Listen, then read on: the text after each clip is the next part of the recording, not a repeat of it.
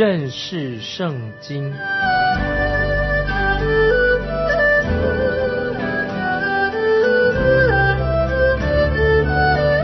认识上帝的话，把上帝的话带到全世界。本节目是由认识圣经机构和环球广播电台联合制作，欢迎收听。亲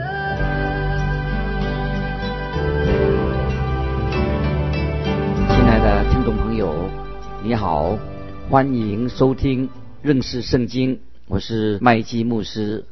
现在我们要看约翰福音第十一章十七到十九节，耶稣到了。就知道拉萨路在坟墓里已经四天了。伯大尼离耶路撒冷不远，约有六里路。有好些犹太人来看马大和玛利亚，要为他们的兄弟安慰他们。这里说到伯大尼离耶路撒冷的金门大约有两里路的路程，许多犹太人从耶路撒冷走路到伯大尼去陪伴玛利亚和马大。很显然的。他们的家在伯大尼和耶路撒冷都蛮出名的。接着我们看二十节到二十二节，马大听见耶稣来了，就出去迎接他。玛利亚却仍然坐在家里。马大对耶稣说：“主啊，你若早在这里，我兄弟必不死。就是现在，我也知道，无论你向神求什么，神也必赐给你。”马大这个妇人很积极。她是行动派的女人，她显出对主耶稣有很大的信心，只是她现在有点失去耐心了，不能够顺服神的旨意。相对的，玛利亚却愿意待在家里，她已经学会了坐在主耶稣的脚前。我们觉得马大应当多有一点耐性，也坐在主耶稣的脚前。马大说：“我也知道，你无论向神求什么，神也必赐给你。难道他不知道？”主耶稣就是神吗？难道他不知道主耶稣是道成了肉身？他一直在马大、玛利亚的家，他应该也来坐在主耶稣的桌子前。难道他不知道主耶稣是神吗？我们也要多花一点时间，你我要坐在主耶稣的脚前，来静静的听到主耶稣对我们说什么，对我们说话。听众朋友，这个是很重要的。接着二十三、二十六节，耶稣说。你弟兄必然复活。马大说：“我知道，在末日复活的时候，他必复活。”耶稣对他说：“复活在我，生命也在我。信我的人，虽然死了，也必复活。凡活着信我的人，必永远不死。你信这话吗？”马大当然相信复活的事情，但是他相信是将来有一天我们会复活，会有一个荣耀复活的身体。他所想的不是现在复活，并不是在现在这个时刻。现在在耶稣的面前，他相信主耶稣在未来会做复活的事情，他也相信主耶稣会再来，也相信死人复活。那么这是将来的事情，相信这个当然比较容易。但是我们要相信明天或者今天，神能使我们从死里复活，这个就比较难相信了。当我们安慰一个痛苦的人的时候，我们就说有一天。将来你会看到你心爱的人，这样当然很容易说，这个不需要太多的信心，也不要太大的信心，这很容易说的。但是当你说我最近我的亲爱的人过世了，但是神却要这样的安慰我说，我相信神是与我同在，神做每一件事情都有他美好的旨意。但是如果相信说他现在就能够使他复活的话，那这样需要很大的信心。虽然我们看到马大从旧约里面。他也知道死人将要复活，但他却不敢想说主耶稣现在就能够帮助他，叫他的哥哥或者弟弟现在就能够复活。主耶稣就对他说：“马大，难道你不知道复活在我，生命也在我吗？如果我们有了主耶稣，我们就有了新的生命，生命是由他来的。耶稣说：信我的人虽然死了，这句话也许他所想到的就是灵性的死。”在灵命里面，灵性方面死了。虽然一个人在灵性上死亡了，他会再复活起来，但是主耶稣在这里所说的，不是说灵性的死，他说到说凡活着信我的人，必永远不死。生命是从我们接受主耶稣的救恩那个时刻就有了。凡活着的人，只要信靠主耶稣，就永远不死。是在灵性方面的，因为主耶稣已经为他死了，也就是说，他不会因为他的罪受刑罚而死，他永远不会与神再分离的。但是这个时候，主耶稣所问的说：“你信这话吗？”接着我们来看二十七节，看马大怎么回答。马大说：“主啊，是的，我信你是基督，是神的儿子，就是那要临到世界的。”马大跟彼得一样，他们都承认主耶稣就是弥赛亚。现在我们看二十八到三十一节，马大说了这话，就回去暗暗地叫他妹子玛利亚说：“夫子来了，叫你。”玛利亚听见了，就急忙起来到耶稣那里去。那时耶稣还没有进村子，仍在马大迎接他的地方。那些同玛利亚在家里安慰他的犹太人，见他急忙起来出去，就跟着他，以为他要到坟墓那里去哭。虽然马大暗暗的告诉玛利亚，但是神在这里否决了一件事情，就是所有的人都要去到那个墓地，不是要所有人都要去。他们不知道玛利亚要去见主耶稣。现在我们来看三十二节，玛利亚到了耶稣那里，看见他，就伏伏在他脚前说：“主啊，你若早在这里，我兄弟必不死。”他的说法跟马大完全一样。他说：“如果主耶稣你早在这里，我的弟兄一定就不会死。”这个就是为什么主耶稣后来说他不在。那个地方倒好，他没有早点来，反而好。这件事情让我们很清楚的看见，其中一定有益处在当中。只要主耶稣的肉身还在，因为主耶稣他道成肉身了，肉身还在，他会受到一些限制。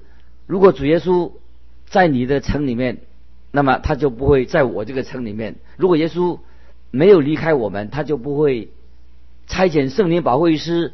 到世上来，但是圣灵来的主耶稣，他就是可以无无所不在的，圣灵也是无所不在的。今天耶稣借着圣灵住在我们每一个人的心里面，我们对他要有啊信心，他住在我们心里面，无论我们去到哪里，主耶稣都是与我们同在。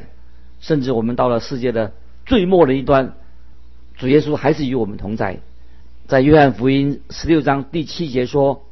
然而，我将真情告诉你们：我去是与你们有益的。我若不去，保惠师就不到你们这里来；我若去，他就差遣他来。接着我们看三十三到三十五节，耶稣看见他哭，并看见他与与他同来的犹太人也哭，就心里悲叹，又甚忧愁，便说：你们把他。安放在哪里？他们回答说：“请主来看。”耶稣哭了。如果听众朋友你想要知道你所爱的人死了，神会有什么想法呢？什么感受呢？我们看到这里，主耶稣的心灵也很忧伤，因为死亡是一件很恐怖的事情。你可以确定主耶稣要和你一样的、同样的难过。主耶稣怜悯着活着的人。他要为死人做一件事情，耶稣就哭了。约翰福音是要让我们看到主耶稣的神性，耶稣有神性，但就在这里，我们看到主耶稣人性的一面。所以主耶稣甚至问说：“拉萨路安葬在哪里？”因为在这里，耶稣显出他人性的一面。在这里，我们也看到。今天有些人为过世的人追举行追思礼拜，他们的感受是什么？我想主耶稣和我们会和我们一同的哭泣，主耶稣的内心一定会很难过。我自己对有些基督徒说，我们在追思礼拜的时候啊，千万不要哭，我们要刚强。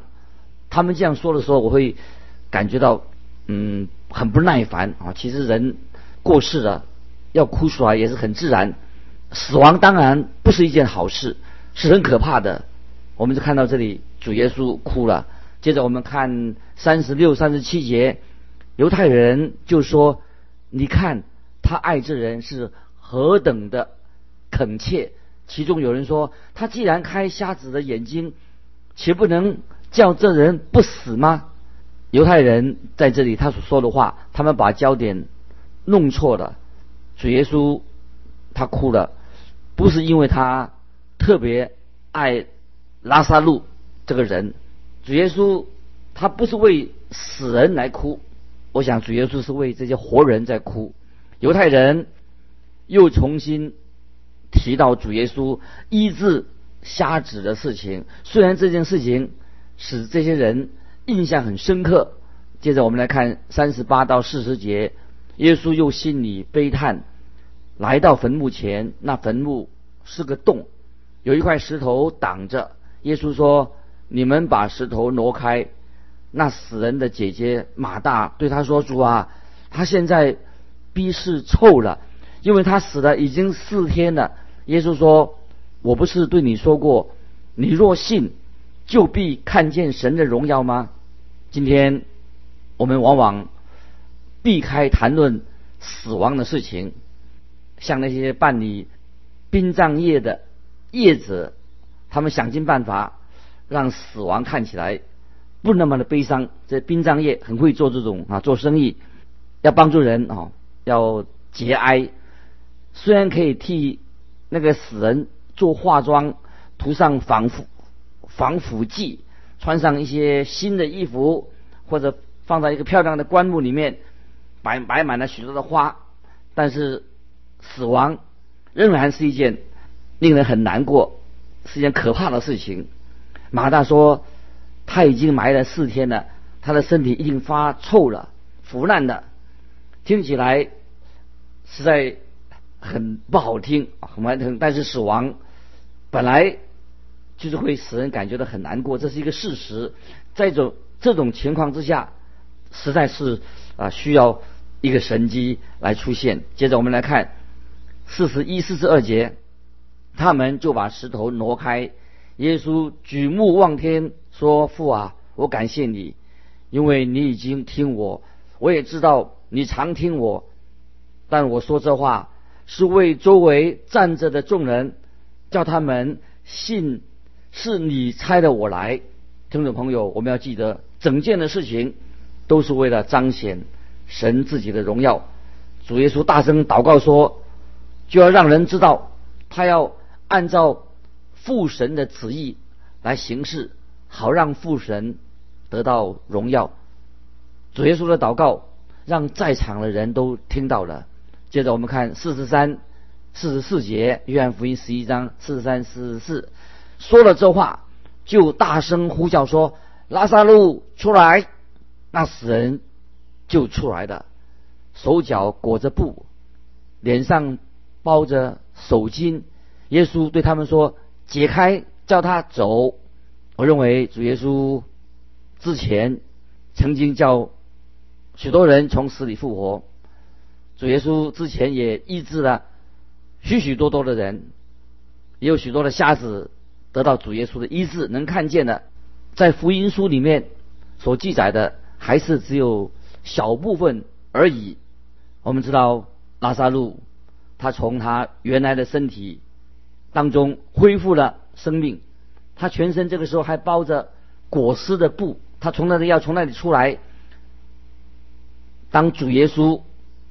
从死里复活的时候，主耶稣，我们知道在圣经里面，主耶稣他把那个裹尸体那个布跟头巾就留在原来的地方，主耶稣也从裹尸布当中他复活了，因为主耶稣已经有了一个荣耀的身体，他们不需要把石头滚开，主耶稣就自己可以从坟墓里面出来，石头被滚开。是为了让外面的人可以往里面去看，看是空坟墓，看到一个空坟墓。主耶稣荣耀复活的身体，他已经离开的那封住他的坟墓。主耶稣可以穿过复活的主耶稣可以穿过穿过那个门啊，穿过那个锁着的门，到进到房间里面去。在这里我们看到一幅美丽的救赎生命的图画。原来我们都是死在过犯罪恶当中的人。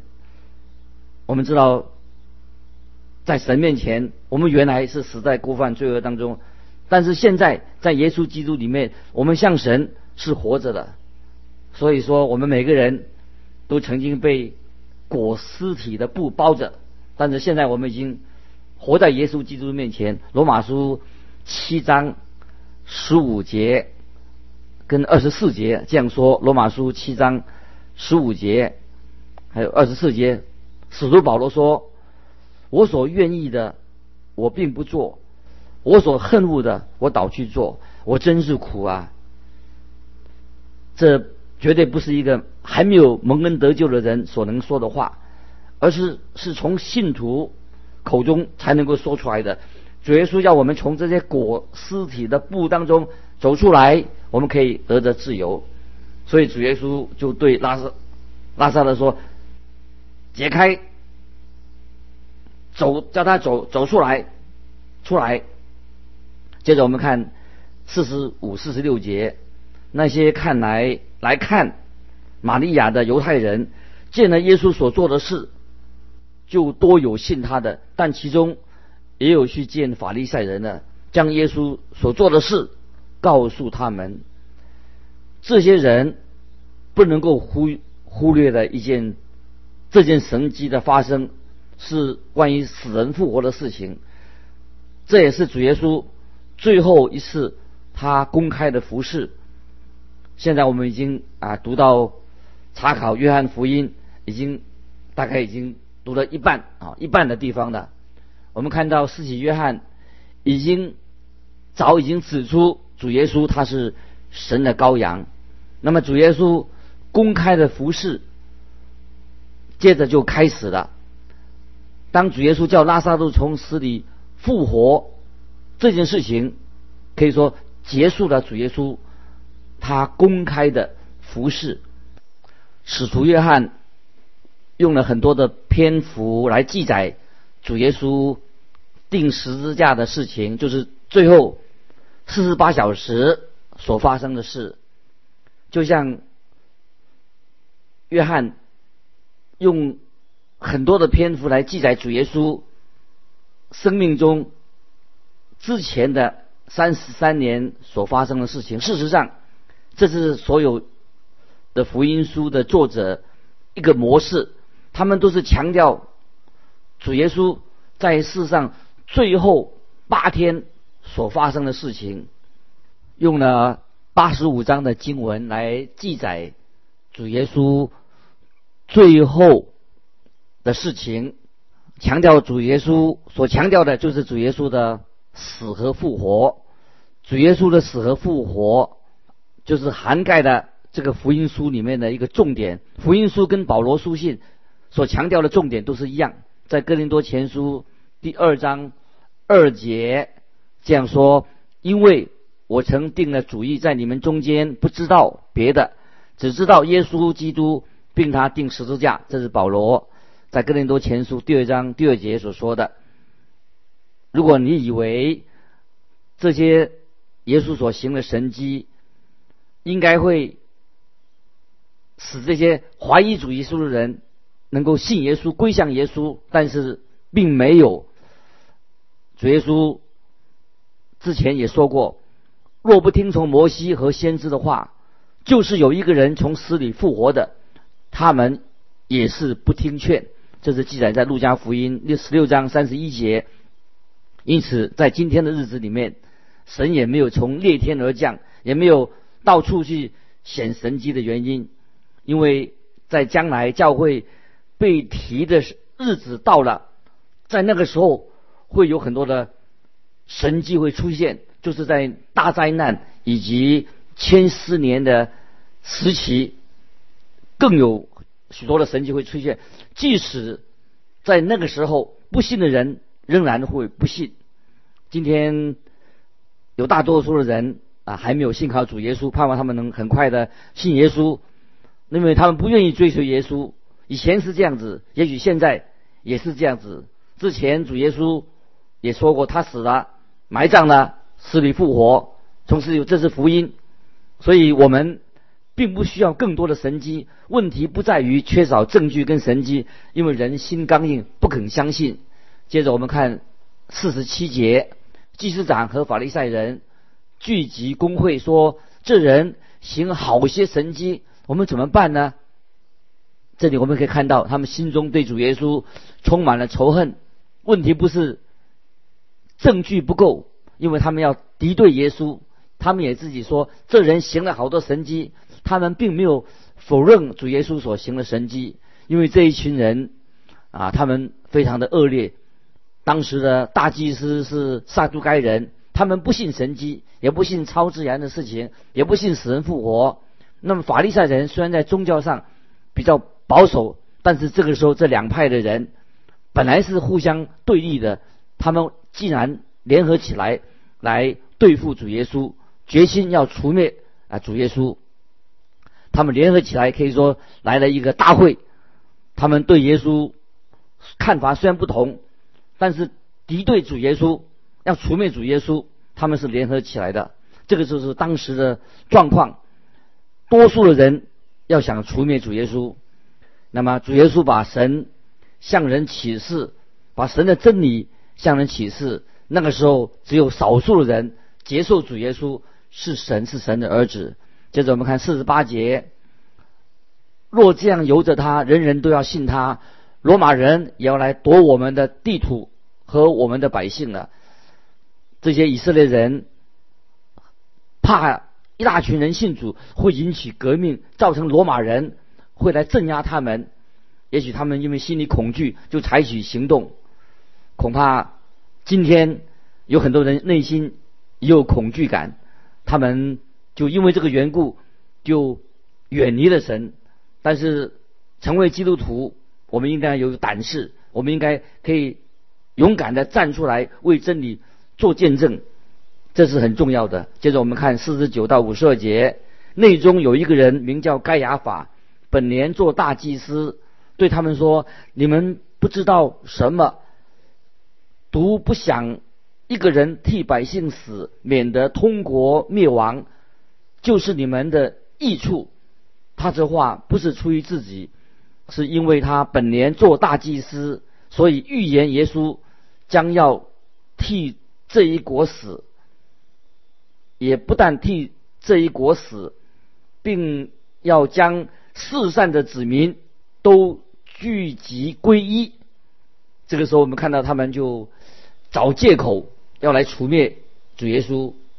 他们说，这样他们的国家才不会亡在罗马帝国的手上。虽然他们把耶稣钉死在十字架上，结果在主后七十年，这个犹太国就被罗马提多将军灭了。我们发现一件很特别的事情，就是那年的大祭司该亚法，居然他预言主耶稣会为这个国家而死。这个人他是一个阴谋家，后来他的岳父亚拿。也是一个很卑鄙的小人，他有王室来支持他。盖亚法，他能够说预言吗？其实他就像旧约那个巴南先知一样，他们真正说出一些预言。我们来看五十三、五十四节，从那日起，他们就商议要杀害耶稣，所以耶稣不再显然行在犹太人中间，就离开那里，往靠近旷野的地方去。到了一座城，名叫以法莲，就在那里和门徒同住。耶稣在地上的日子已经到了尾声了，因为他们对主耶稣有敌意。那么，接着我们看五十五到五十七节，犹太人的逾越节近了，有许多人从乡下来上耶路撒冷去，要在节前洁净自己。他们就寻找耶稣，站在店里彼此说：“你们的意思如何？他不来过节吗？”那时，祭司长和法利赛人早已吩咐说：若有人知道耶稣在哪里，就要报名，好去拿他。这时候，群众在耶路撒冷，在月节前洁净自己，他们集在一起谈论主耶稣的事情。每一个人对主耶稣都有不同的看法。他们知道主耶稣想要知道会不会来过节，他们也知道工会要捉拿耶稣。如果他们不信摩西所说的话，当然他们也不会相信主耶稣会从死里复活。所以我们看到约翰福音到这里已经来到一个突破点了。这个是主耶稣在地上最后一周。今天我们就分享到这里啊，下次我们会继续。欢迎听众朋友来信和我们分享。记得环球电台认识圣经麦基牧师说。愿神祝福你。我们下次再见。